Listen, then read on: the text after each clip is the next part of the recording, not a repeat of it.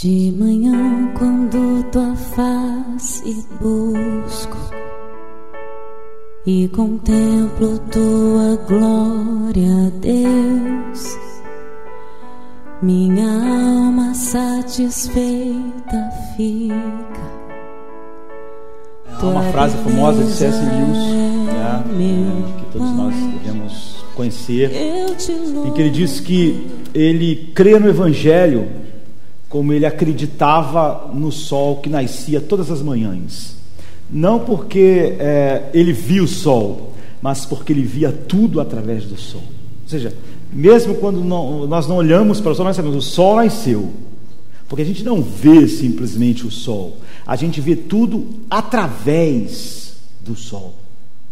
E se isso é, é verdade nas nossas vidas, nós temos uma cosmovisão em que a gente vê tudo através do Evangelho. Em que o, o, Evangelho, a verdade de Deus na nossa vida, muda completamente todas as coisas que a gente vê. E nós vivemos numa geração, numa época, em que, é, diferente disso, grande parte daquilo que nós chamamos de igreja em nossos dias não conhece as doutrinas bíblicas. Portanto, é, é óbvio, não pode ver o mundo através do Evangelho. E parte da igreja que diz crer nas doutrinas essenciais, como as doutrinas da graça, por exemplo, devem se perguntar se realmente eles olham tudo através dessa verdade. Ou seja, se é, há uma, uma crença funcional nessas coisas. Porque se nós crermos em verdades é, que não são funcionais, nós moldamos nossa vida não por essa verdade, é totalmente inútil falar sobre aquilo que nós cremos e falarmos que somos reformados e cremos na totalidade da revelação bíblica. Mas eu quero hoje olhar para um aspecto que é só um exemplo. Na verdade, esse tema não é o tema que eu quero falar de verdade, eu só quero mostrar como é fácil nós falarmos que cremos numa doutrina, mas lá na prática, na vida, aquilo não refletir de forma nenhuma a crença que nós falamos que temos. E às vezes oramos porque tão grande parte da igreja está sob a escuridão de não conhecer a verdade, quando na verdade a verdade que nós conhecemos não molda não é, a maneira com que nós vemos a vida. Ou seja, nós não temos uma cosmovisão bíblica para olhar. O dia de hoje é um dia é, é, é, é simbólico disso. É? Você, quando vê os cristãos falando a respeito de eleição, de governo, você vê o que. O, eles não veem isso através de uma cosmovisão bíblica, do Evangelho. Sabe, as pessoas chegam para você e dizem: Não, eu, eu, por exemplo, sou funcionário, sei lá, do público. Eu acho que se esse aqui ganhar, vai, sair uma coisa que eu estou esperando. Isso é patético. Não é? Então, nós vamos falar hoje sobre, sobre família, mas é só um exemplo. Nós poderíamos usar qualquer outro exemplo. É um exemplo para nós aferirmos se nós somos pessoas que podemos dizer, nós acreditamos no Evangelho como acreditamos que o sol nasce a cada manhã, não só porque nós vemos o sol, mas porque nós vemos tudo através do sol. Então, é, em Efésios 6,4, o apóstolo Paulo, quando vai falar, por exemplo, sobre família, pais filhos, é, depois de uma carta é, em que ele ensinou coisas profundas sobre Deus, normalmente nós pensamos na educação de filhos hoje como uma coisa muito complexa assim. Então nós esperávamos que os apóstolos escrevessem, sei lá, cartas, livros a respeito disso. Mas, por exemplo, aqui o apóstolo diz assim: E vós, pais, não provoqueis a vossos filhos a ira, mas criai-os na disciplina e na admoestação do Senhor. Parece simples demais. Parece falar muito pouco, assim. É óbvio que nós podemos falar muito, e vamos fazer numa outra época, né, no outro dia, sobre o que é criar o filho né, na disciplina e na demonstração do Senhor. Mas você vê, ele não, ele não fala que é algo complexo, difícil, como se tornou em nossos dias. Então, Gênesis 5,3 diz assim: Viveu Adão 130 anos e gerou um filho à sua semelhança. E Romanos 5,12 diz: Assim como por um só homem entrou o pecado no mundo, e pelo pecado a morte, assim também a morte passou a todos os homens, porque todos pecaram. Então, nós podemos e nós vamos usar é, é o núcleo familiar, é? pais, filhos, mas é, é, só um exemplo, já que esse não é o nosso assunto, é, nosso ponto, o foco, só como exemplo de como você pode dizer: Eu creio nas doutrinas da graça mas a maneira com que você vive mostra o oposto. Ou seja, essa crença ela é teórica, fragmentada e não funcional, porque de fato nós cremos naquilo que rege a nossa vida, aquilo que molda a nossa vida. Ao mesmo tempo nós devemos perceber como é sutil assim é a maneira com que o mundo impõe a nós a visão dele. E como na maioria das vezes, mesmo as pessoas que dizem que acreditam no que nós vamos é, olhar rapidamente depois é, é, é, pontuarmos, agem exatamente de maneira que é, nega essa verdade no núcleo mais básico da família.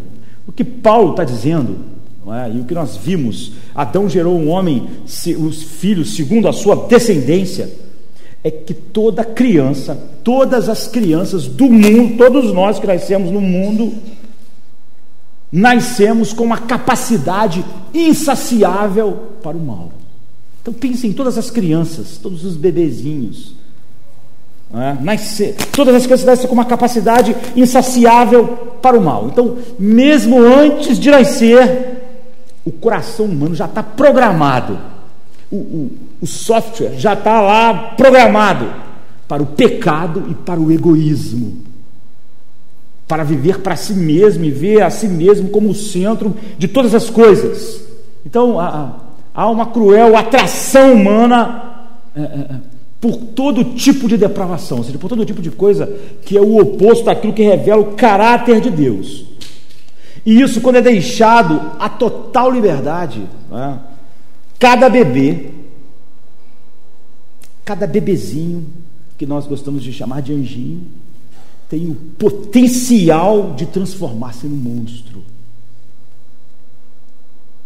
Porque cada bebê já está programado para, para tudo que o egoísmo e o antagonismo a Deus, que caracteriza o pecado, é, em seu próprio coração. Então, se você está procurando uma, teologia, uma, uma, uma, uma categoria teológica para isso, é a doutrina da depravação total, que todos nós cremos, que a Bíblia ensina. A verdade sobre o homem é, é, nascido em Adão. Enfim, nós podemos dizer, nós cremos nisso. Nós somos reformados.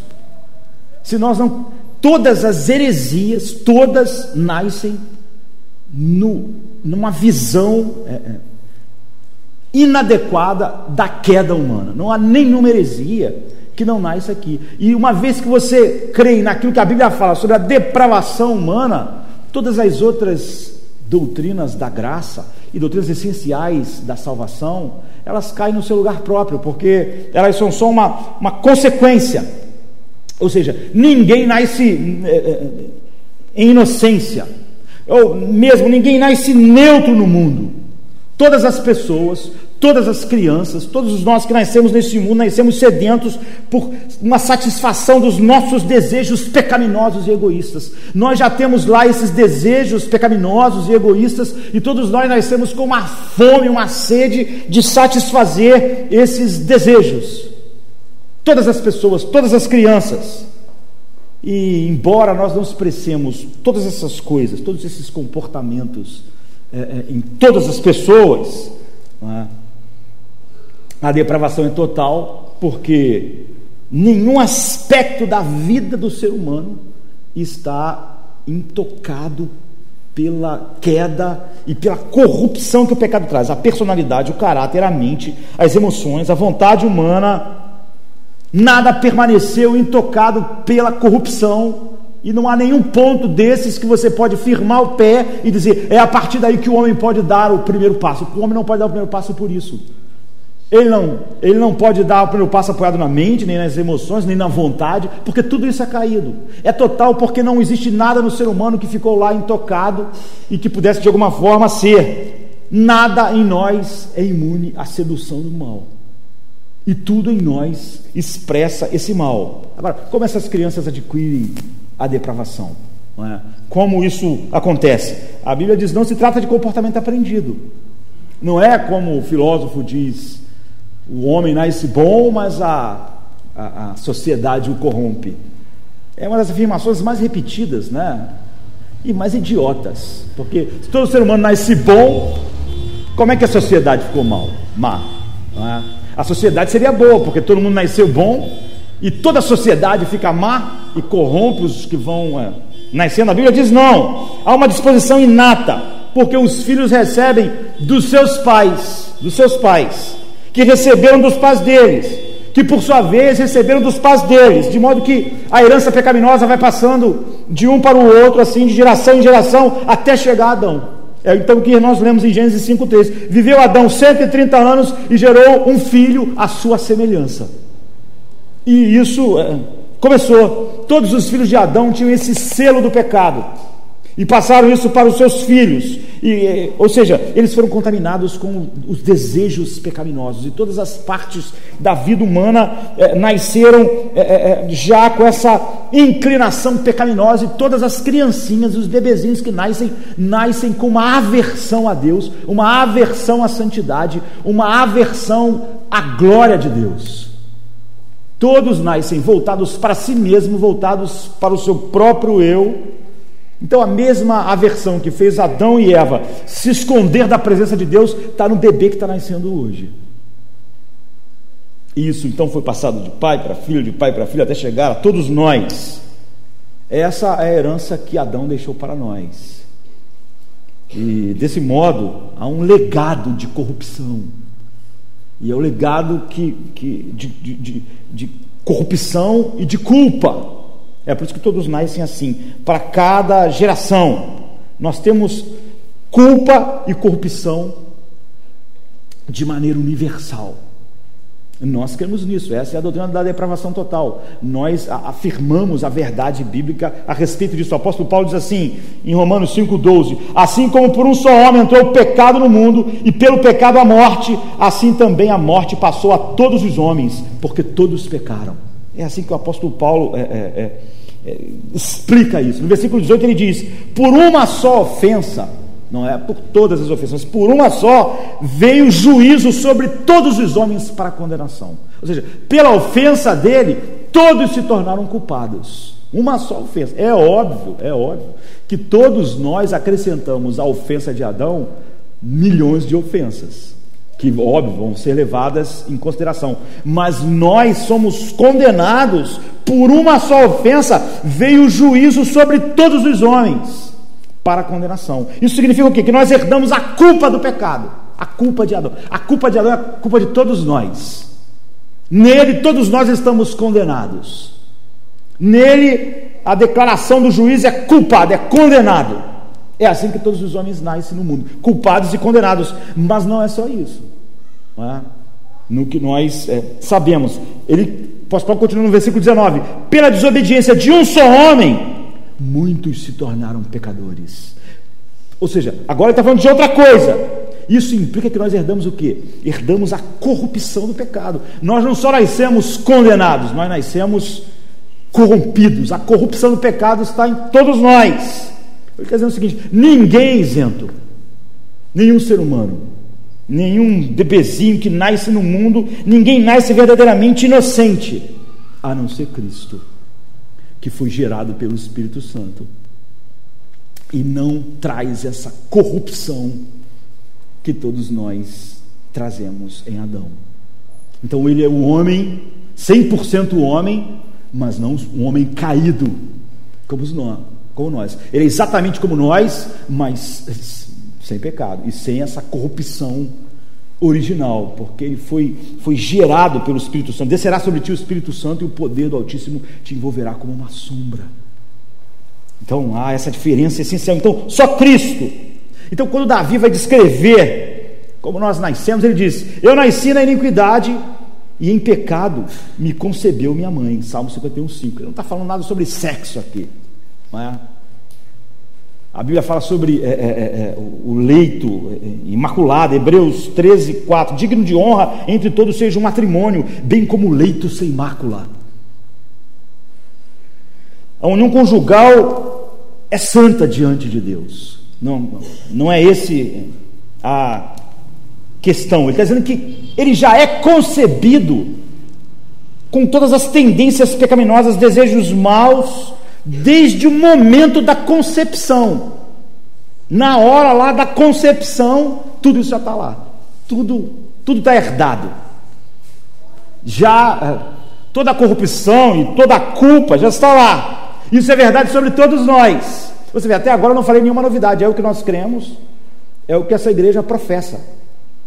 Essa é uma doutrina essencial, é a depravação total do homem. Nós herdamos tanto a culpa como a corrupção de Adão e a transmitimos à nossa descendência. Transmitir aos meus filhos, que vão transmitir aos meus netos, que vão transmitir aos meus bisnetos. Nós nascemos de uma raça caída, em pecado, herdamos uma natureza decaída e somos de maneira inexorável atraídos pela tentação e pelo pecado. Porque há algo dentro de nós totalmente anti-Deus, que controla tudo que o ser humano é, totalmente voltado para si mesmo, não é? em egoísmo, orgulho e, e, e, e um desejo de autossatisfação que nós temos desde o momento da concepção. Isso quer dizer o seguinte: o ser humano nasce no mundo, o bebezinho mais eh, novinho, agora tem minutos de vida, ele já nasce com uma inclinação para o mal e não há num bebezinho nenhuma inclinação para Deus. Não há nele nenhum desejo de santidade. Não há nele nenhuma inclinação para aquilo que glorifica a Deus, aquilo que é santo, puro e agradável. Há todo o oposto, em última instância nós temos é, é, é, é, a condição de não termos nenhum poder de obedecer a Deus, e nem de desejar obedecer a Deus, e nenhum poder de resistir o mal.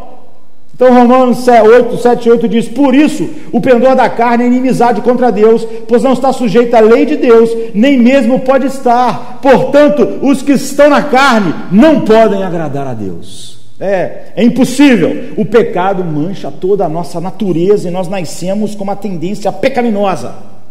Nós temos um caráter caído antes de cometermos o primeiro pecado. Nós temos uma aversão a Deus, uma aversão à santidade, tudo que Deus é, muito antes de crescermos, entendermos alguma coisa e cometermos o primeiro pecado, nós somos assim. Nós não somos criaturas inocentes que repentinamente se tornou pecador. Um bebê não é uma criatura inocente que repentinamente se torna um pecador no momento que comete o primeiro pecado. E nem culpado nesse momento. Nós somos é, é, é, totalmente inclinados para o pecado e para o mal. E nós não somos é, é, é, propensos ao bem até que pecamos e aí o mal vem e toma conta. É o contrário, nós somos seres nascidos é, é, caídos, nós não nascemos perfeitos até sermos contaminados pelos nossos pais, pela sociedade, é, por qualquer outra coisa externa a nós, por sistemas injustos. Nós nascemos assim. Nós nascemos é, é, é nem mesmo moralmente neutros. Não é que era neutro e aí vem algo mal e nos corrompe. Não é que nós não éramos inclinados para Deus, mas também não éramos inclinados para o mal e estávamos ali, um quadro branco, até que o mal vem toque. Agora, qual a implicação disso? Isso é verdade sobre os seus filhos. É verdade sobre os filhos que estão no colo de vocês, sobre os netos que estão no colo de vocês, sobre as crianças que estão no ventre das suas mães. Agora, quando nós pensamos nisso, nós pensamos, essa doutrina toca a realidade. Nós vemos nossos filhos assim. Nós, pais, mães, Então, é, é, nós estamos falando sobre pais, mães e filhos, para você ver. O que nós queremos mostrar é que é fácil crer em todas essas doutrinas, mas elas não tocarem nenhuma realidade da nossa vida, o que de fato mostra que nós não cremos nessas verdades. O que é verdade é que os nossos filhos, deixados à sua própria sorte, vão caminhar na direção do pecado. E deixados inteiramente à própria sorte, não há nenhum mal que o seu filho seja incapaz de cometer. Você sente isso sobre os seus filhos? Você olha para o bebê e diz isso, não há nenhum mal que essa criança não possa cometer. Está vendo meu filho? Está vendo meu neto? Está vendo essa criança aqui linda? Não há nenhum mal que ela não possa cometer. Ela é tudo aquilo que nós estávamos dizendo no início. Você, vê, você pode acreditar na depravação total, mas não quando você olha para ela na realidade dentro da sua casa, na vida. E o Salmo 58, 3 diz: Desviam-se os ímpios desde a sua concepção, nascem e já se desencaminham, proferindo mentiras. Então, o apóstolo Paulo em Romanos cita uma série de passagens do Antigo Testamento mostrando a base nas Escrituras, que não há exceções, não há exceções. Não há nenhum bebê, não há nenhum filho nem meu, nem seu, não há nenhum neto, nem meu, nem seu, não há ninguém é, que esteja sob a exceção da depravação total, a não ser Cristo, quando nasceu neste mundo. Então, Paulo, é, citando textos do Velho Testamento, faz essa compilação em Romanos 3, 10 a 18 e diz: Não há um justo, não há nenhum sequer, não há quem entenda, não há quem busque a Deus, todos se extraviaram e uma se fizeram inúteis, não há quem faça o bem, não há nenhum sequer. A garganta deles é um sepulcro aberto, com a língua urde engano, veneno de víbora está nos seus lábios, a boca. Eles, se, eles a têm cheios de maldições e de amargura, são os seus pés velozes para derramar sangue, nos seus caminhos há destruição e miséria desconheceram o caminho da paz. Não há temor de Deus diante dos seus olhos. Não há ninguém, não há, não há quem busque a Deus, não há ninguém. Instintivamente, nós pais não queremos pensar isso dos nossos filhos. Nós, nós acreditamos na depravação total, mas quando olhamos para os nossos filhos, nós pensamos de uma outra forma. Como nós criamos nossos filhos? O que vemos é, nos bebês recém-nascidos parece, é, eu diria, a, a epítome é, da casta preciosa da inocência infantil. Porém, os nossos filhos não são inocentes. Nossos filhos são culpados. E não há nenhum mal que eles não possam cometer. E isso, se é verdade de fato para nós, nós podemos dizer que uma criança é inocente só no sentido da ingenuidade, o que é totalmente diferente por exemplo, uma criança pode a um adulto oferecer para ela um doce, não ter ainda é, é, a, a, a, a, capacidade de olhar para o adulto e ver a intenção má por trás da atitude do adulto. Mas isso é ingenuidade. É? Se nós chamarmos uma criança de inocente assim, a palavra inocente, entre aspas, pode se encaixar ela. É? Mas só assim, porque o potencial para todo tipo de pecado está no coração dela, desde a é, a, a concepção em forma de semente, é? inexoravelmente vai se manifestar. A disposição para pecar é que vai orientar o coração dela a disposição para fugir de Deus, a disposição para viver de uma maneira que desonra a Deus, a disposição de viver de uma maneira que despreza a vontade de Deus, Cada um deles, nossos filhos, nossos bebês, nossos netos, eles, eles não dispõem de nenhum potencial para a santidade, zero. De nenhum potencial para o bem, para a verdadeira santidade, para a verdadeira justiça e para viver de acordo com a vontade de Deus. Ou seja, nossos filhos são totalmente depravados. Então, é fácil nós falarmos assim, não, nós acreditamos na depravação total. O que Paulo está dizendo é maravilhoso. Mas é fácil olhar para o meu filho, agir, tratar e criar ele como se isso não fosse verdade. E como nós temos criado nossos filhos, mostra se nós cremos nisso de fato ou não. Então não basta nós compreendermos as doutrinas bíblicas. A verdade do Evangelho é o sol É, eu creio no Evangelho, eu posso dizer como C.S. Lewis, eu creio no Evangelho como creio no sol que nasce a cada manhã. Não só porque eu vejo o sol, mas porque eu vejo tudo através do sol. Ou seja, eu olho para os meus filhos e vejo ele através do Evangelho. Eu olho para a vida e vejo através do Evangelho. Eu olho para a cidade, para o governo e vejo através da cosmovisão bíblica, totalmente depravados. A única coisa que eles estão esperando ao irem crescendo é a ocasião para expressar essa depravação. E, infalivelmente, é, todos é, mostram. É? Embora haja um conhecimento embutido de Deus no coração, que faça de todos nós e de todos eles culpados, como diz Romanos 2, 14 15, ou seja, Deus colocou em cada um de nós, é? nas nossas consciências, luz suficiente para que ninguém seja inocente diante dele. Ou seja, o homem, ele vive para si mesmo, ele aprende cedo que, que é, é, é, como ele deve manipular o ambiente para que a vontade dele seja feita, já num berço, assim, chorando, para que a vontade dele seja feita, mas o homem vai crescendo sabendo que viver assim é, é, é, não está certo. E quando as pessoas agem com ele assim, ele sabe que aquilo está errado, ele até fica, ele, ele não gosta. Então, é, é, há esse, apesar de haver essa luz suficiente para condenar todos os homens, não há nenhum potencial para ninguém seguir isso, porque não farão bem.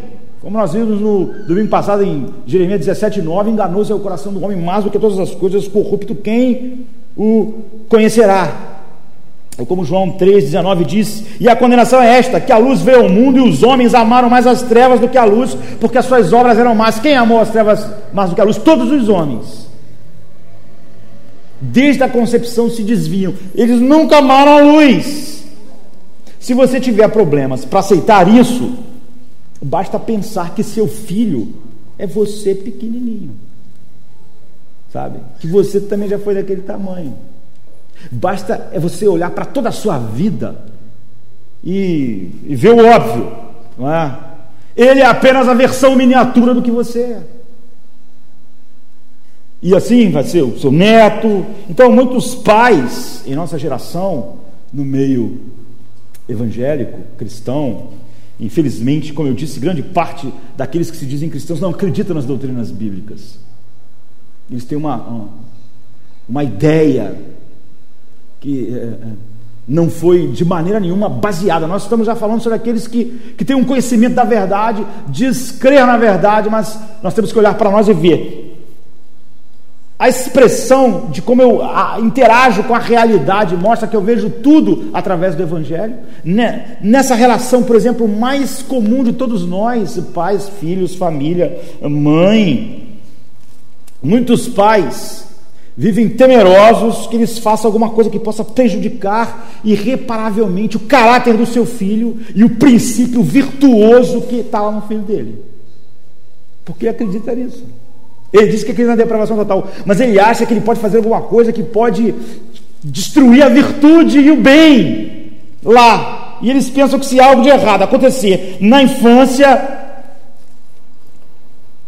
aquela criança então vai ser desviada moralmente, espiritualmente para sempre, por causa, por causa daquele fato. A verdade é que os nossos filhos estão manchados desde que eles foram concebidos, não é?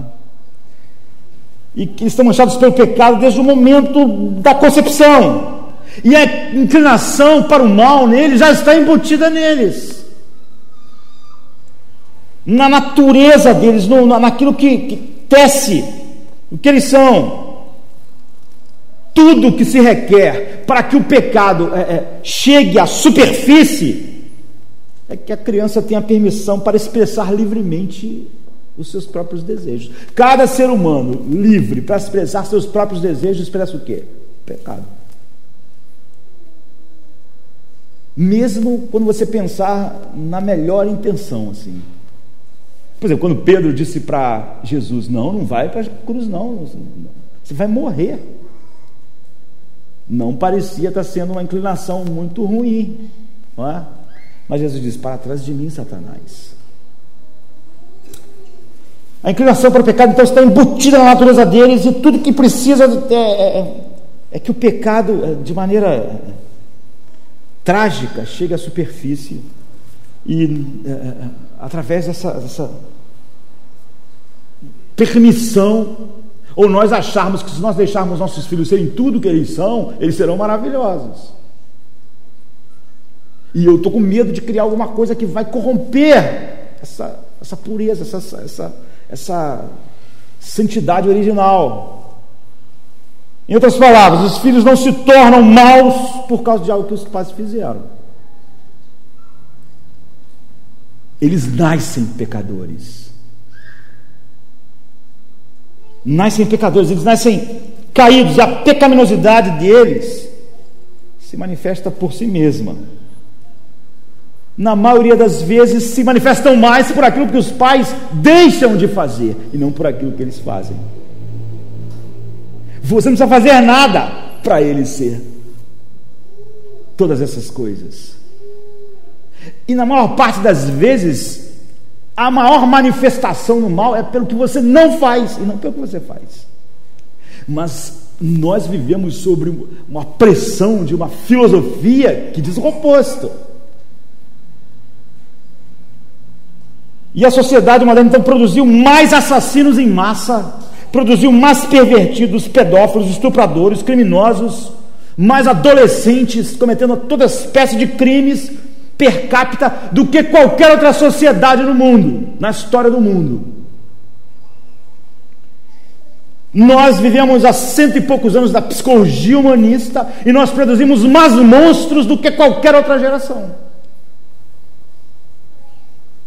do que em qualquer outra época, per capita. E produzimos mais crianças cometendo toda espécie de crimes absurdos do que qualquer outra geração antes da nossa. E os especialistas invariavelmente perguntam o que está acontecendo na infância das nossas crianças.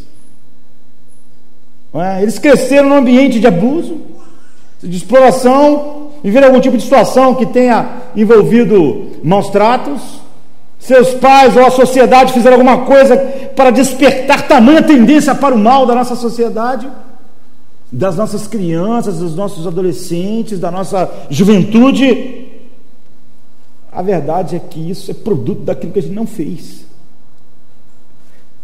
Ensinaram para nós não fazer, porque é, com medo de fazer eles se tornarem algo ruim. É só deixar aquela coisa boa ir desabrochando e ficar maravilhosa. O resultado é que um monte de gente que diz que acredita na depravação total cria seus filhos assim.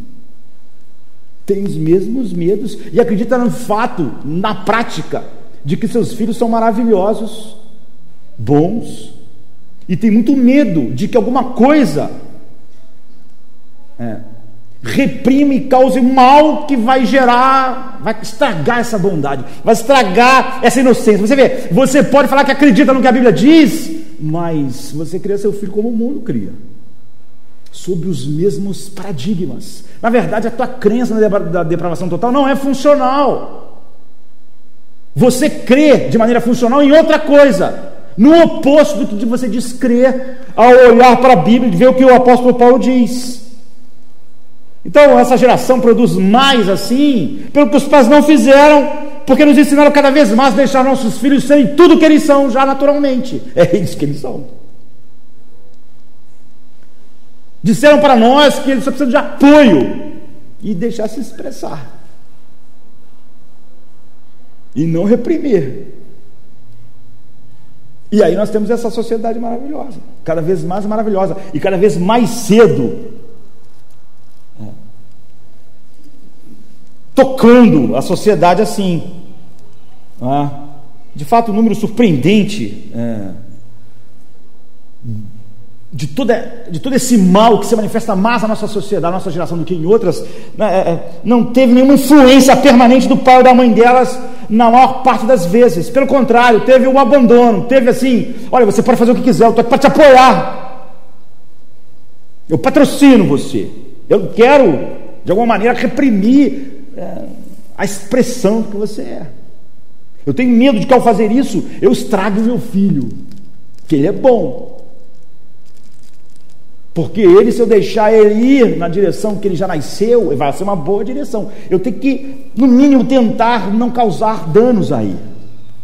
Porque eu acredito nisso. Eu digo que acredito no que Paulo disse, no que a Bíblia disse. Mas a, a maneira com que eu vivo e que eu olho para os meus filhos mostra exatamente o oposto. Eu estou usando isso como um exemplo, mas eu podia usar muitas outras coisas para mostrar como nós podemos desfalar que cremos na Bíblia e nas doutrinas essenciais, mas a nossa vida expressa exatamente o oposto. Então, é, é, muitos tiveram pais que a sua influência moral sobre os filhos é nula. Porque ensinaram para nós que isso seria melhor. Então, se a gente pegar, por exemplo, um caso famoso, Jeffrey Dahmer, que foi um canibal, serial killer, dos mais famosos na história, em 1960, morreu em 94 assassinado, já, já preso, né? depois de. Ele era, foi chamado o canibal de, de, de, de Milwaukee, nos Estados Unidos. Ele matou 17 homens, desmembrou, comeu, coisas terríveis. Ele era homossexual, então é, o envolvimento dele sempre era com, é, com homens, por causa disso, né? apenas. Ele se tornou necrófilo, canibal e um assassino em série. Então, especialistas diversos pegaram esse caso para ver a sua infância, o que fez essa pessoa se tornar assim. O que aconteceu para explicar essa mente deformada? Mas Dahmer foi criado por uma mãe cuidadosa, que mantinha até um diário cuidadoso das coisas que normalmente nós não fazemos com os nossos filhos. Um diário de quando ele deu os primeiros passos, quando caiu o primeiro dente, quando ele falou a primeira palavra, sabe essa coisa assim, cuidadosa, o seu primeiro corte de cabelo. Você tem o diário disso do seu filho? A mãe dele tinha. Era essa mãe assim. Em todos os aspectos, a infância dele foi comum. Como é a infância normal. Suas experiências mais traumáticas, mais assim, foi uma cirurgia de hérnia e a separação dos seus pais os acontecimentos mais traumáticos na sua infância. E Dahmer declarou assim sobre ele mesmo: Quando eu era pequeno, eu era igual a todo mundo. Era igual a todo mundo. Porém, na pré-adolescência, ele, ele começou a se interessar e desenvolveu um, um, um, um, interesse sádico por torturar animais, e depois matar animais, e depois querer ver o que, que tinha dentro dos animais. E ele essas coisas ocorreram numa fase da sua adolescência que ele tinha liberdade de fazer tudo o que ele quisesse. Que ele simplesmente é, podia dar é, vazão aos seus desejos. E segundo o testemunho da própria mãe dele, ela tentou ao máximo, tudo que ela tentou fazer para o seu filho era proporcionar a ele tudo que ele queria. Sabe? Essa, ela estava sobre aquilo que nós falamos que é o melhor para fazer com uma criança. Os desejos da criança. Deixar ela fazer, os seu, cumprir os seus desejos. E ela fez isso, autorizada a fazer quase tudo que tivesse vontade, não é? Dame simplesmente deu livre vazão aos seus desejos maus. Há muitos meios da providência de Deus para conter o mal humano. Ele diz, por exemplo, que Deus criou o governo para isso. Porque se Deus não tivesse criado o governo, a sociedade era impossível. Se, por exemplo, se falasse assim, não tem lei. Vê aqui no Brasil, quando acontece a greve em algum estado da polícia, o que, que as pessoas de bem fazem? Começa isso num, num dois, três dias. Imagina se passa um ano sem polícia. A pessoa invade negócio, invade supermercado, rouba computador, e é tudo cidadão de bem. Não é? Cidadão de bem sai em passeata. Quando ele vê que ele está numa multidão, ele quebra banco, não é assim? Ele quebra as coisas. É tudo gente de bem. Ele não fazia aquilo sozinho. Então, a, lei, governo, é uma maneira da providência de Deus conter o mal no coração humano.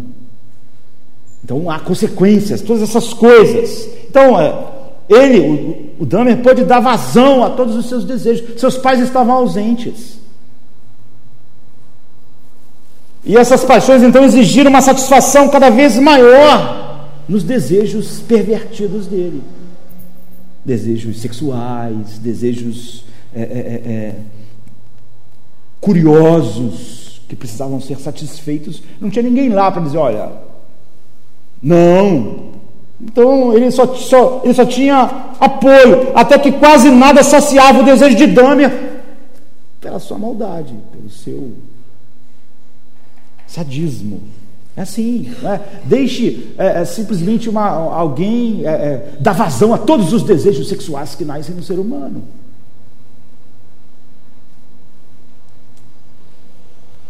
Então, por que atualmente são cometidos tantos crimes violentos por crianças? Por que, que nós não sabemos o que fazer com as crianças? Com os adolescentes? Por que, que a escola é um problema? Depois de cento e poucos anos de psicologia humanista. Por que, que os professores falam que não tem como conter as, os adolescentes, as crianças? Porque tantas famílias aparentemente normais produzem cada vez mais filhos delinquentes.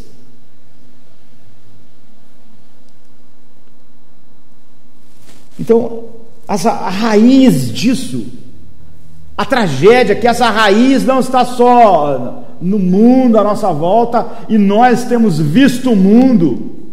Como o C.S. Lewis diz, o Evangelho, eu creio no Evangelho como creio no que o sol nascendo de manhã, porque eu vejo tudo através do Evangelho. As raízes disso tem, esse fenômeno tem raiz no estilo é, é, de ver as coisas tão popular na nossa geração. Tolerância, passividade define a proposta atual de como nós devemos criar nossos filhos. A educação hoje diz para nós a respeito disso. Algumas gerações, crendo nisso, têm gerado o que nós vemos. Então você vai ver, mesmo países assim, como a Inglaterra, é? como a Noruega, dizer: nós não sabemos o que fazer com a delinquência infantil, juvenil. Controle e correção são considerados limitadores demais para a psique da criança. E os cristãos não criam diferente seus filhos, porque eles também acreditam nos mesmos pressupostos. Tudo aquilo que a gente falou no início, relembrando a depravação total, não é o que você vê quando olha para o seu filho. Só por isso você acredita como todo mundo. E a autoestima então substituiu o autocontrole. Tua preocupação é com a autoestima do seu filho. Imagine se você acreditasse em todas aquelas verdades que a Bíblia diz. Se você achava que tudo que uma criança precisa é ser estimulada a ser tudo que ela é. Você fala, meu Deus do céu. Não é? Nenhuma criança devia ser tudo que ela tem o potencial para ser. É trágico. É um horror. Então os pais temem corrigir os comportamentos errados dos filhos. Eles são incentivados por, é, por especialistas a deixar a criança se expressar livremente. Deixe o pré-adolescente, o adolescente, se expressar livremente. Deixa. Muitos pais estão então absolutamente ausentes da esfera de influência moral dos seus filhos. E a natureza infantil simplesmente é deixada como? Da nossa geração, da que nos sucedeu, é deixada a seus próprios recursos, a expressar o que ela é naturalmente. E quando os pais percebem, a total depravação no coração da criança já atingiu um ponto de calamidade. E o pai diz: Eu não sei o que fazer. Como essa ser maravilhoso e puro lá do berço se tornou assim? Tá, faz assim, desse jeito. O seu anjinho se transformou nisso. Porque você nunca acreditou no que a Bíblia disse a respeito.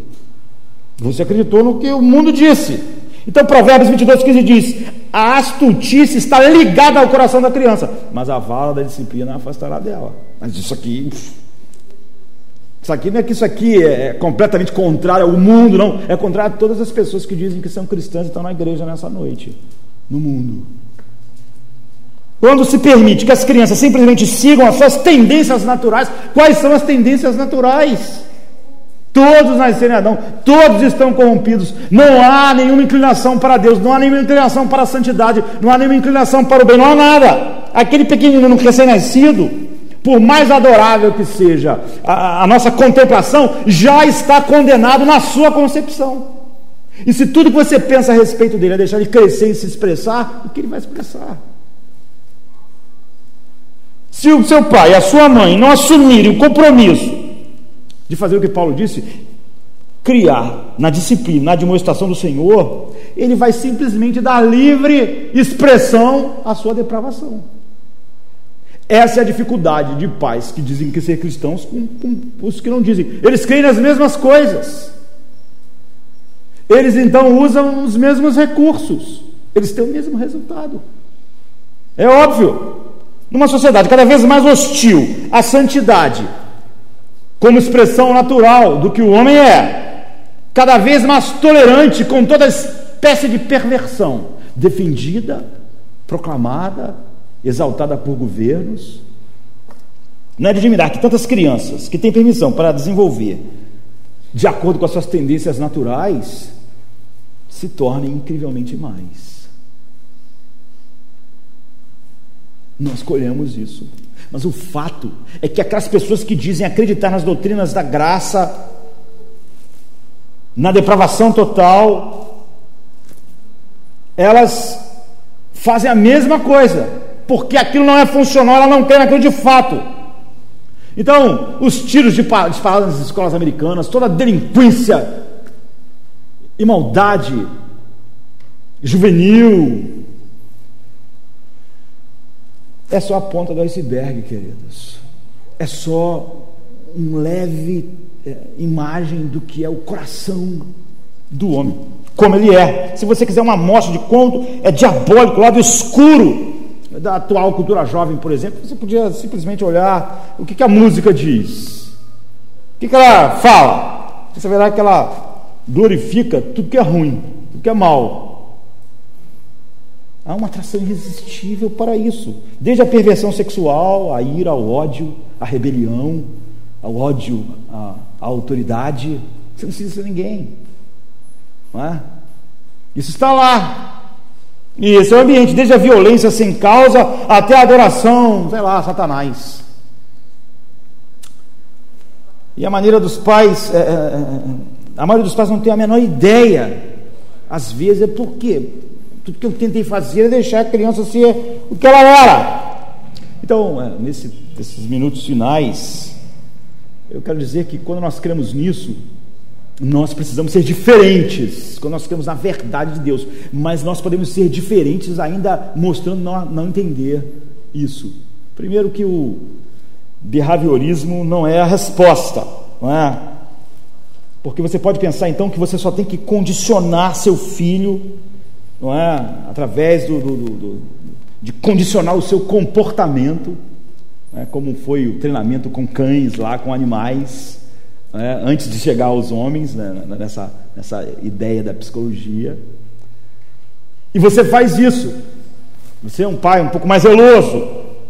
E de maneira nenhuma, se você entende isso, você vai supor que a solução que nós temos né, em mente, vindo da palavra de Deus, é que a depravação simplesmente é resolvida com um rígido controle do comportamento infantil atrelado a, uma certa disciplina.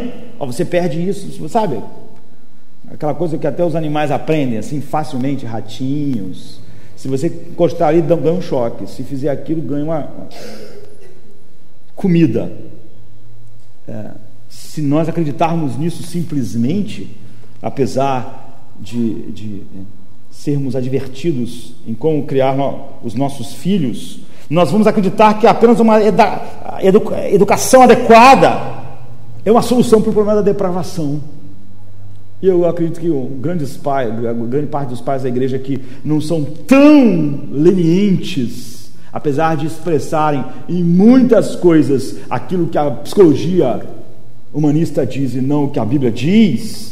É? Se nós pensarmos que simplesmente se eu tirar um negocinho aqui, eh, uma, uma, uma, uma eh, eh, castigar uma transgressão. É, na verdade, os pais se concentram tão numa energia em moldar algumas coisas do comportamento externo, mas continuam acreditando na, é, na bondade essencial. Não é? E é só uma questão de acertar alguns comportamentos. Você. É, eu conheço pais e mães cristãs que são a expressão exata disso. E isso não é incomum, é o comum.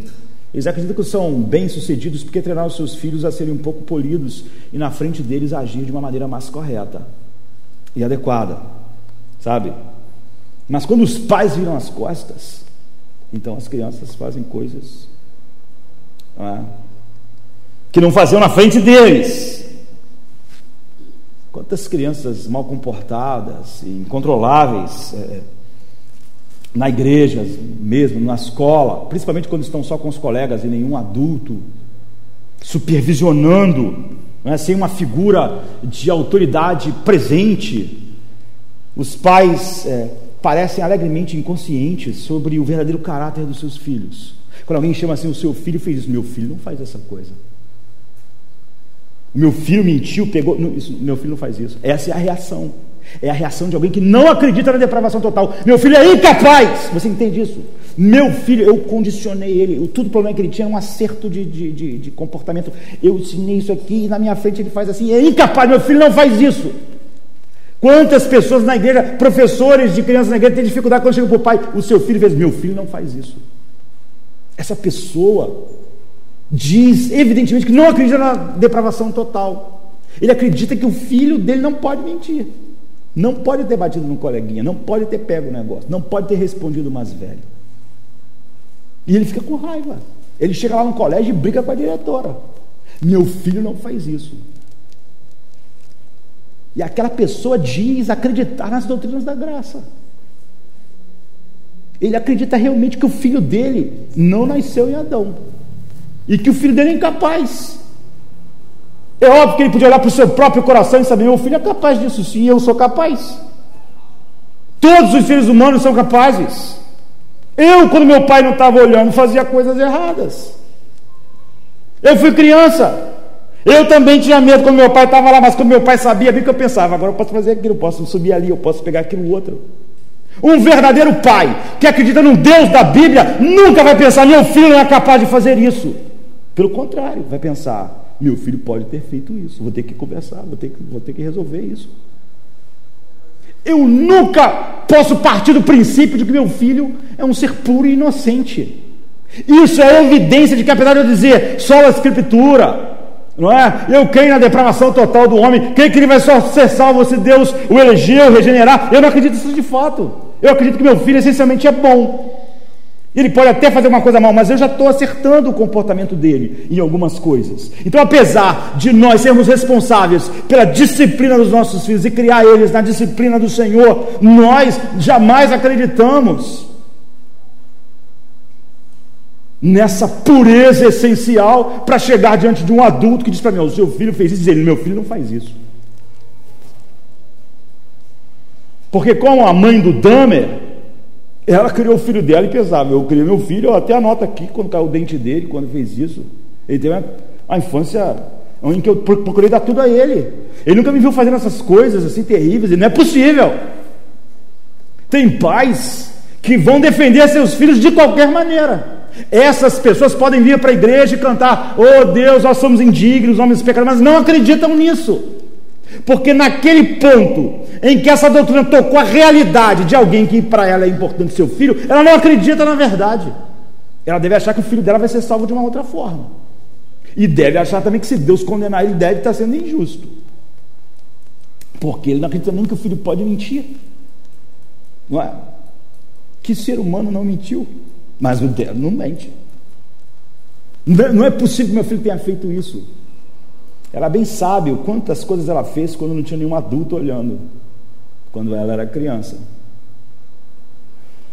Então, quando todos os professores e líderes da juventude, mesmo na igreja, que dirá num colégio, não, é? não conhecem a frustração de ter que lidar com crianças problemáticas cujos pais simplesmente se negam a acreditar que o filho seja capaz de cometer um delito. e de cometer um delito grave. Quando na verdade todo ser humano é capaz de cometer qualquer delito sobre determinadas circunstâncias. Isso acontece com frequência porque esses pais têm visado exclusivamente acreditando na bondade, apesar de serem pais mais presentes, que simplesmente a, a, condicionar o comportamento do seu filho quando está diante de autoridade ou de mim, como pai, faz do meu filho realmente tira aquelas arestas ruins e fica lá o essencial, aquela coisa boa.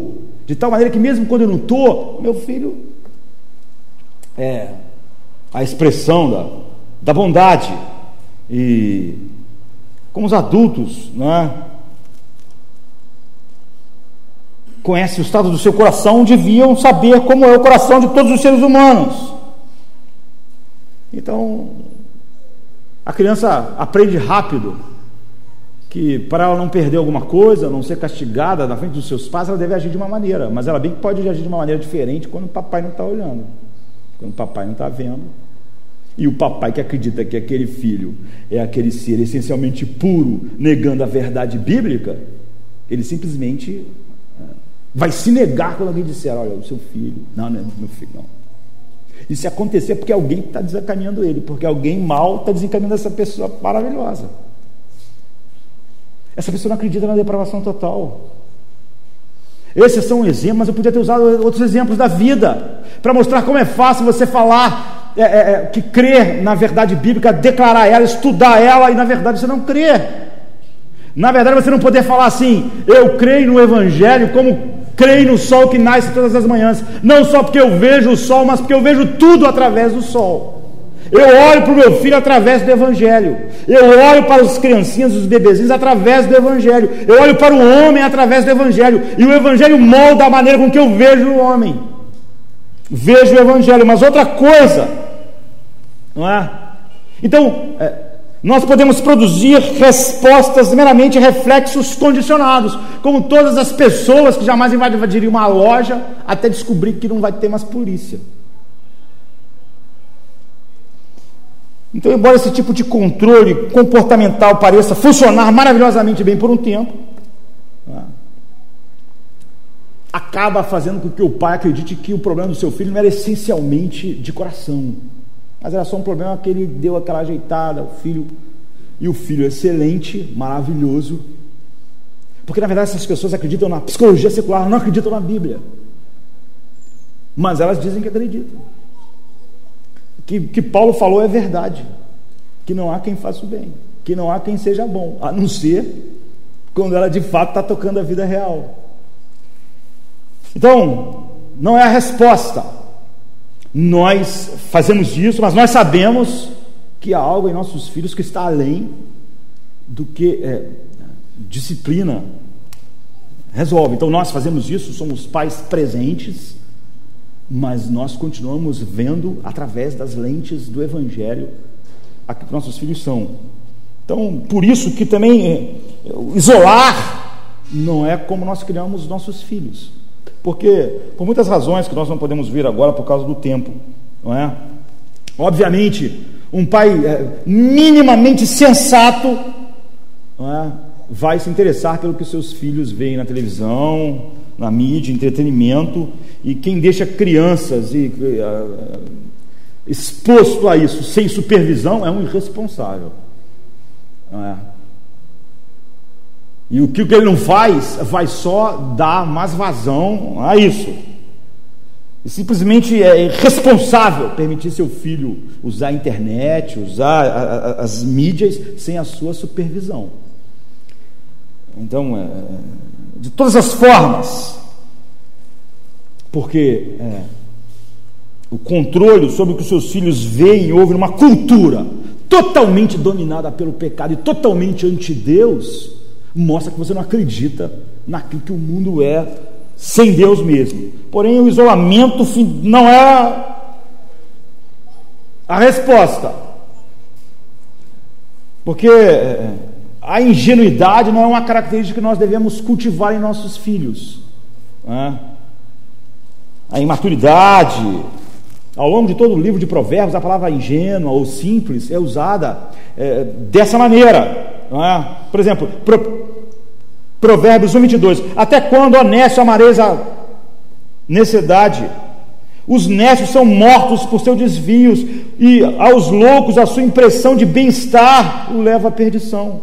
Ou 7,7: Vi entre os simples, descobri entre os jovens que era carente de juízo, que um era carente de juízo. Ou então no 8,5: Entendei, ó simples, a prudência, e vós nestos entendei a sabedoria. Ele está falando sobre essa ele está usando a palavra simples como é, essa ingenuidade. O simples dá crédito a toda palavra, mas o prudente atenta para os seus passos. Os simples herdam a estultícia, mas os prudentes se coroam de conhecimento.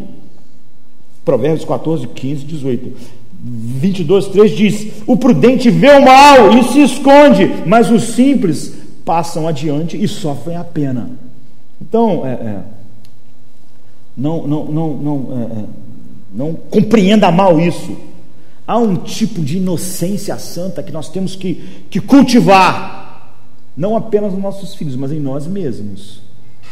O apóstolo Paulo escreve assim, por exemplo, em Romanos 16, 19: Quero que sejais sábios para o bem, mas simples para o mal. Porque o apóstolo Paulo vem falando sobre vários textos, onde ele fala sobre o conhecimento como experiência. Ele diz: não, não, você deve ser simples para o mal, como experiência. Você não pense, eu tenho que conhecer, experimentar o mal para entender o mal. Você, não, não, eu quero que você seja simples para o mal. Não é? Ele não está falando sobre ingenuidade, de não saber o que é o mal. Mas você não conhece o mal assim. Esse versículo aparece no final de vários capítulos de instrução prática do apóstolo Paulo para a igreja. Ele expressa o desejo de que os romanos, aquela igreja, como a nossa igreja, sejam peritos no bom comportamento e sejam inexperientes no tocante ao mal, inexperientes no sentido da prática do mal, de não ter a experiência do mal. É sobre isso que ele está falando. Agora, não sobre ingenuidade, Inexperiência aqui, ingenuidade não é a mesma coisa. Paulo não quer dizer que eles deveriam esquecer a existência do mal, mas que eles não deviam experimentar o mal para conhecer o mal. Então ele não defende a ignorância, ele, ele, está, é, é, ou, ou a, a cegueira voluntária com relação ao mal. Ele está dizendo: você não pode ser experiente no mal no sentido de, de ter a experiência do mal. Não, você tem que conhecer o mal, mas ser é, é, quanto ao mal você tem que ser simples, tem que ser inocente. Ou seja, eles queriam que os, os romanos fossem prudentes e não pudicos. Essa é toda a diferença. Então, os pais não podem, não devem tentar isolar completamente seus filhos. E nem, eu não vou falar dessas bobagens, sabe, sobre a Cinderela e o Mickey mas sobre as coisas é, mais, é, claras em que o mal toca a nossa cultura. Porque quando o pai faz isso, ele, ele, ele, não, ele é, é, nós não cultivamos a inocência entre aspas, dos nossos filhos da incapacidade de ver o que é mal, de saber o que é mal, achando que isso de alguma maneira pode ser. Você cria santarrões fazendo isso. Esse tipo de isolamento é uma receita para o desastre. Então, é, é, é, você é, não isola o seu filho da realidade do mundo e ignorando a realidade sobre, sobre tudo que compõe o nosso mundo e todas as coisas é, é, que são expressas na nossa cultura ante Deus. Então é muito melhor, vou dar um exemplo assim bobo. Você vê Avatar com seu filho e falar para ele sobre como aquilo ali expressa as ideias da nova era, do que você achar que Avatar é uma coisa que seu filho não pode, não pode ver. Sabe, é mais fácil você ler com seu filho determinado livro, como eu lia com, com os meus filhos, e mostrar eles as coisas interessantes e as coisas não interessantes.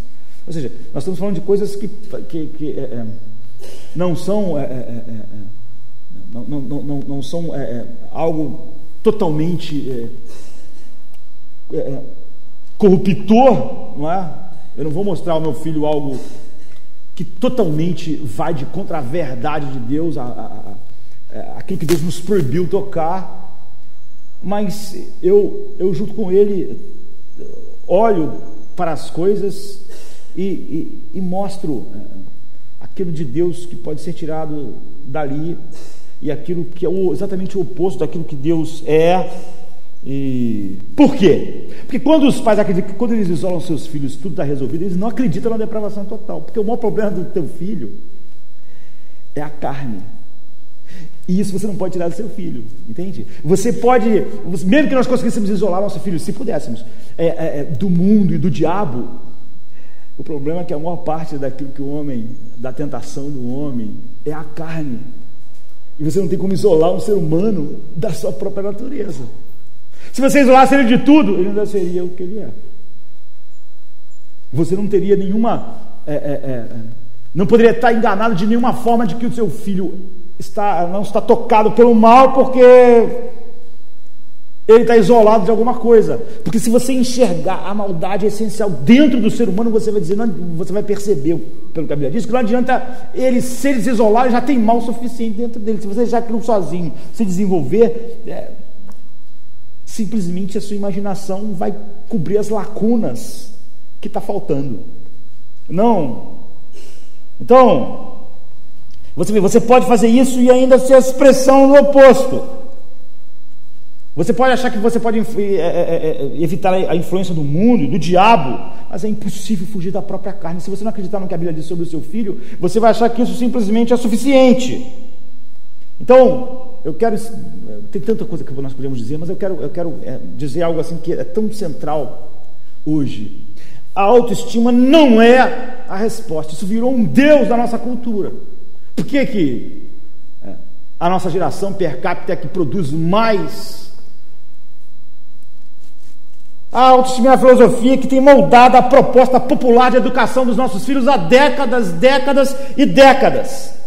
Tanto no cenário secular quanto na igreja. E os pais da igreja pensam exatamente como os pais no mundo em relação a isso. E toda teoria da autoestima se baseia na noção de que os pais devem fazer de tudo o que for possível para fortalecer a autoestima dos seus filhos.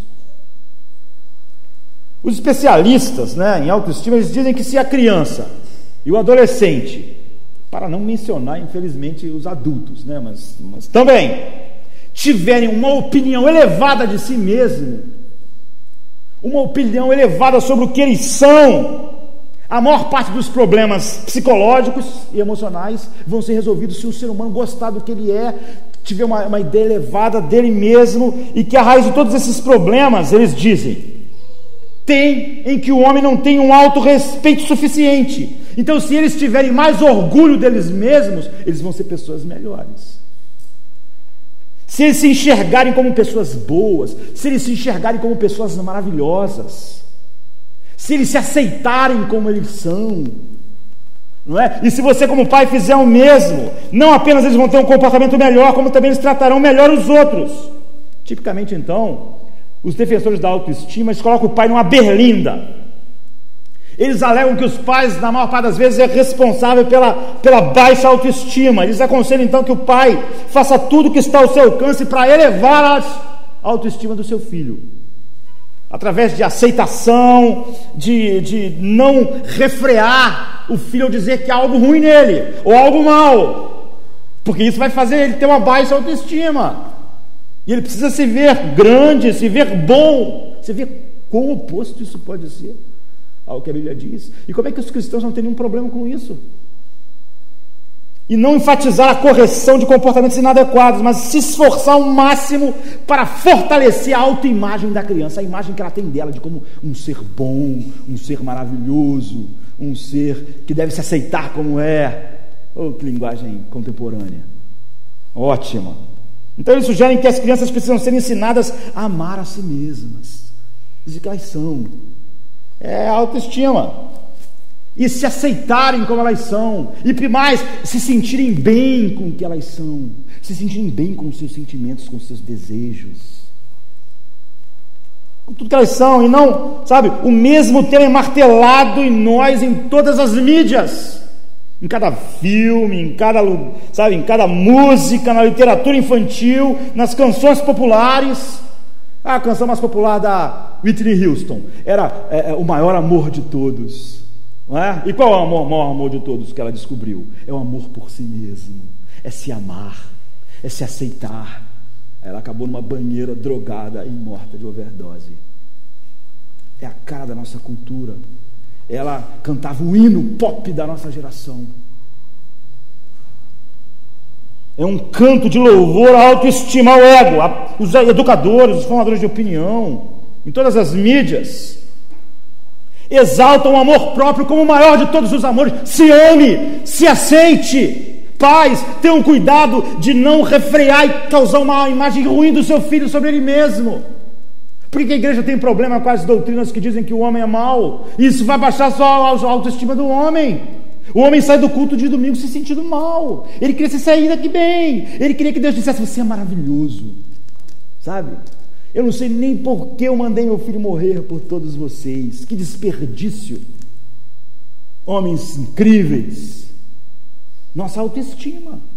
É assim, nós somos ensinados é, a ligas esportivas já que eles, eles, começaram a patrocinar torneios onde não há perdedores. Para que, que, ninguém perca se sinta mal. Só que aí não há, não há na verdade esporte assim né? E as escolas começaram a adotar sistemas classificatórios onde ninguém é reprovado. Isso aqui no Brasil em todo lugar. Isso é, é, é o resultado porque, porque quando alguém é reprovado muitas vezes a autoestima vai baixando. Vai baixando e o ser humano maravilhoso, se você não, se você disser para todo mundo ninguém vai ser reprovado, todo mundo continua estudando cada vez mais. Todo mundo se esforça cada vez mais. Todo mundo dá o melhor. Porque ele vai ficar com uma autoestima elevada. Isso é bom. Você sabe, você vai passar no fim do ano. Aquela pessoa, cara, eu vou estudar muito. É ridículo. Todos nós sabemos que se o teu patrão falar, chegue a hora que você quiser, se tu não quiser, tu não vem, eu vou te dar aumento cada vez que tu faltar, você vai pensar, não, vou chegar cada vez mais cedo. Você não pensa assim, ninguém pensa assim, o ser humano é um ser caído. Então,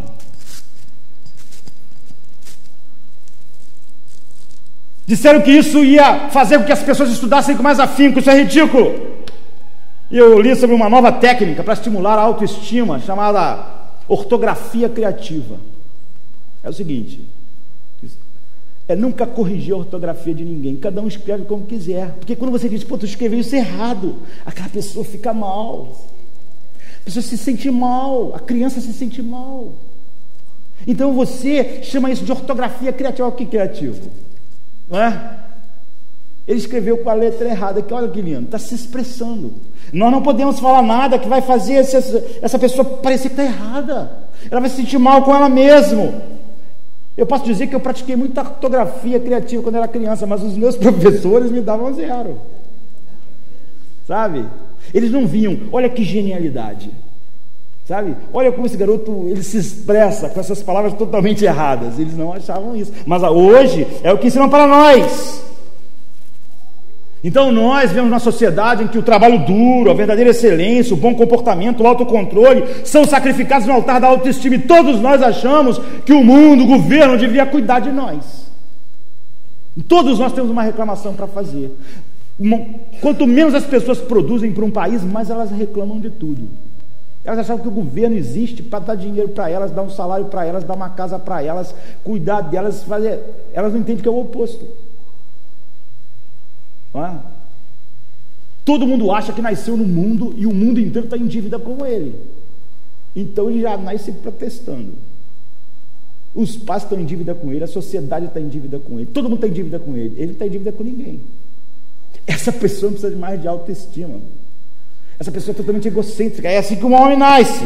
Acima de tudo, nós somos é, alertados que precisamos ensinar nossos filhos a gostar deles como eles são. Desse modo, milhões de pais abandonaram todo o, é, o incentivo de dirigir a vida dos seus filhos para desenvolver um caráter que contenha um pouco desse mal. Aí depois nós entendemos por que a sociedade, depois que abraçou tudo isso, porque nossos jovens são assim. Por que, que ninguém quer estudar direito? Os defensores da autoestima encontraram um grande problema com isso, porque aí os pais começaram a ter filhos assim, começaram a se sentir mal. Eu não sou meu, meu pai, é meu filho, o que está fazendo? Aí o que, que os, os proponentes da autoestima fizeram? Pais, não se sintam mal. Por quê? Se você se sentir mal também, aí vai ficar ruim. Você também não pode se sentir mal porque seus filhos não são o que devia ser. Não se culpe, não, pai. Você não tem nada com isso. Se ame a si mesmo. Aceite-se como é. Você vê como isso é um ciclo terrível. Louco, mas a igreja expressa isso como mundo, porque nós não acreditamos na Bíblia funcionalmente. A Bíblia sempre diz que o maior problema do homem é que o homem é amante de si mesmo. Não há nenhum lugar na Bíblia que diga para o homem amar a si mesmo. A Bíblia sempre parte do princípio de que todos os seres humanos se amam.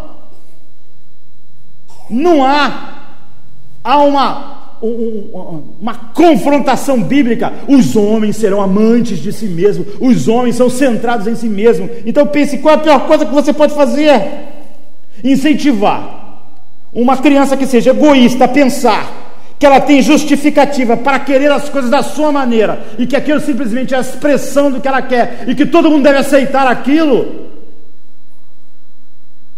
é não ter nenhum freio para a depravação natural do coração de todos os seres humanos. É, é, porque as crianças têm o direito de expressar-se livremente para que ela se sinta bem. O que ela vai expressar? Ela vai expressar o que todo ser humano é. Então, se você quer a garantia de que seu filho cada vez uh, expresse tudo que ele é, é só seguir todas essas coisas, e as pessoas têm seguido. A Bíblia não diz nada positivo sobre a autoestima humana, sobre o amor próprio, outra variedade de comportamento centrado em si mesmo. É por isso que a Bíblia está sumindo da igreja, porque as declarações de homens como Paulo, miserável homem que sou, isso destrói a autoestima das pessoas.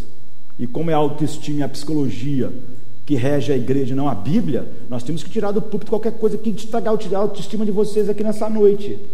E para isso eu sou obrigado a jogar o evangelho fora e pregar para vocês alguma coisa que Freud ou outra pessoa disse sobre vocês. E vocês fazem isso com seus filhos. Então, qual é a maior necessidade do seu filho? É regeneração.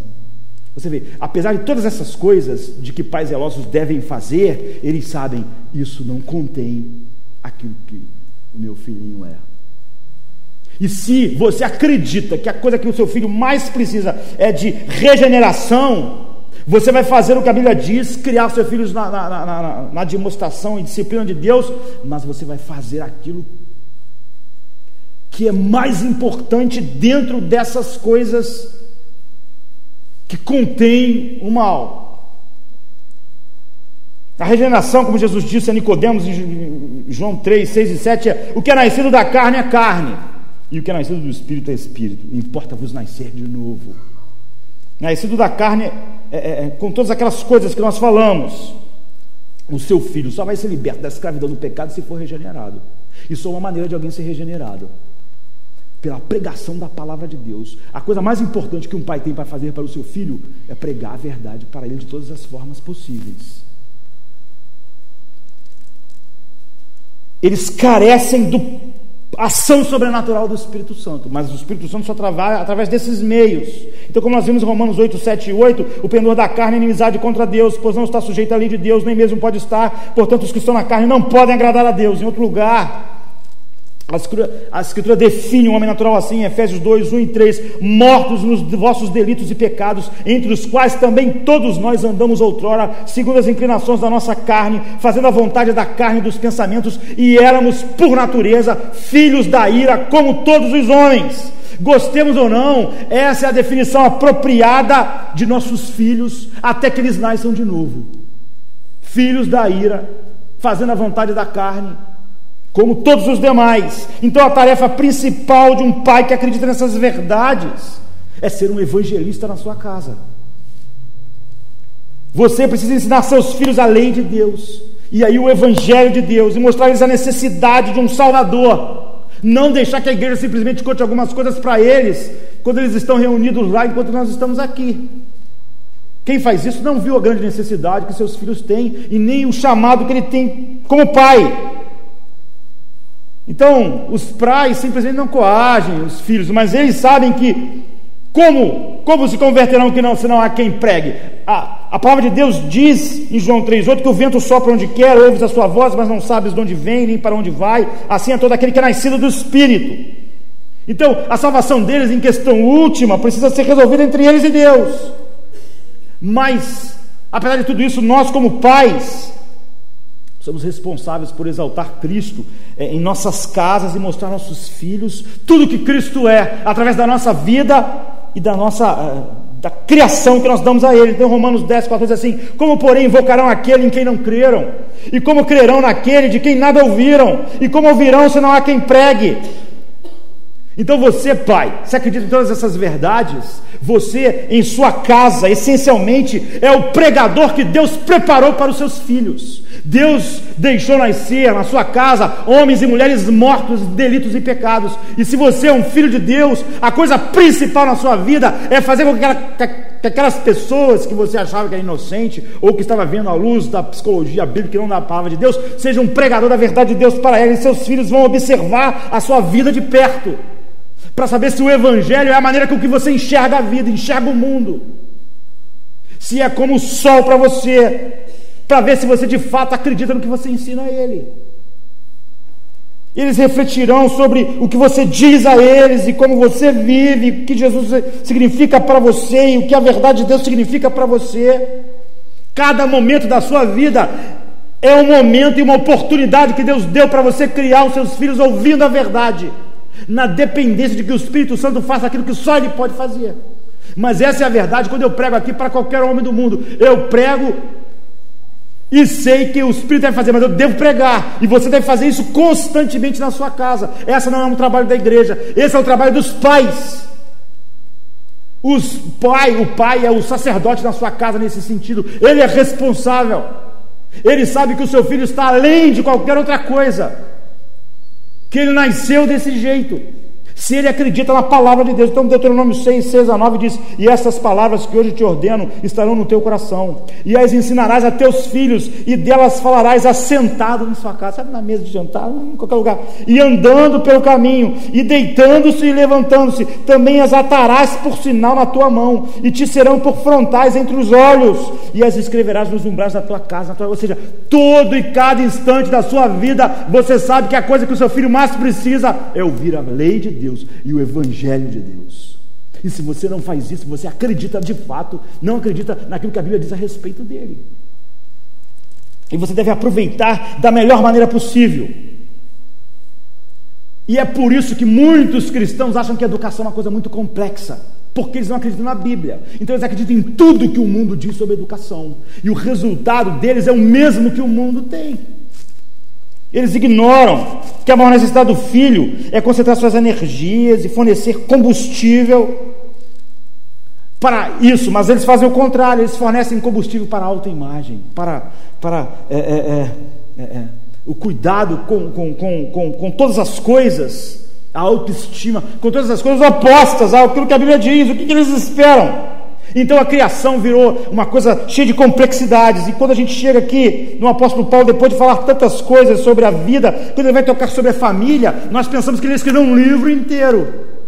Mas ele diz assim, pais, mediante a tudo que vocês conhecem do Evangelho, agora que vocês podem dizer, Paulo não disse isso, mas ele podia ter dito. Agora que vocês é, conhecem o que C.S. Lewis disse, que ele acredita no Evangelho, não só porque é, com, como o sol, não só porque ele vê o sol nascer, mas porque ele vê tudo através do sol. Agora que vocês veem tudo através do Evangelho, e vós, pais, não provoquei os vossos filhos a ira. Nós podemos falar a, a respeito disso é, é, outro dia. Mas criai-os na disciplina, na demonstração do Senhor. Ponto. Está vendo? Não foi nada complexo.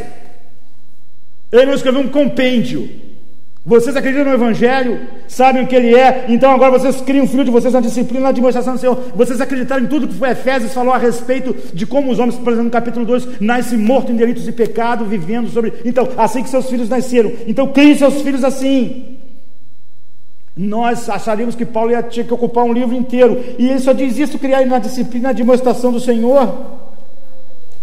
Então, nós estamos encerrando esse é só um exemplo de como você pode dizer: Eu acredito na Bíblia, Mas quando você vai tocar nas coisas mais básicas, como olhar para os seus filhos, sobre o filhinho, sobre o netinho, você nega toda a verdade sobre a depravação total. E o que você faz é a mesma coisa que o mundo faz, ou a mesma coisa que aqueles cristãos que não acreditam e não acreditam mais em nenhuma doutrina bíblica essencial. Portanto, nós podemos acreditar nessas doutrinas e isso é totalmente inútil, porque de fato nós não acreditamos nela de maneira funcional pela maneira com que nós tocamos com nossos filhos. Nós podemos usar qualquer exemplo. A questão nesta noite é que nós podemos falar sobre as verdades de Deus e isso ser puramente supérfluo em nossas vidas, porque isso nunca toca a vida real. Cada doutrina importante nunca toca a vida real. Então nós podemos olhar para as nossas vidas e ver realmente se as verdades de Deus são verdades funcionais. Como nós enxergamos nossos filhos, a vida, o trabalho, o governo, o que é bom, o que é mal. Se nós vemos tudo através do Evangelho. Vamos ficar de pé. Vamos orar. De manhã, quando tua face busco e contemplo tua glória, Deus. Minha alma satisfeita fica, tua beleza é meu pão. Eu te louvo, Deus, pelo que tu és, com os anjos canto, aleluia um louvor sem fim fluirá em mim, sem cessar eu canto.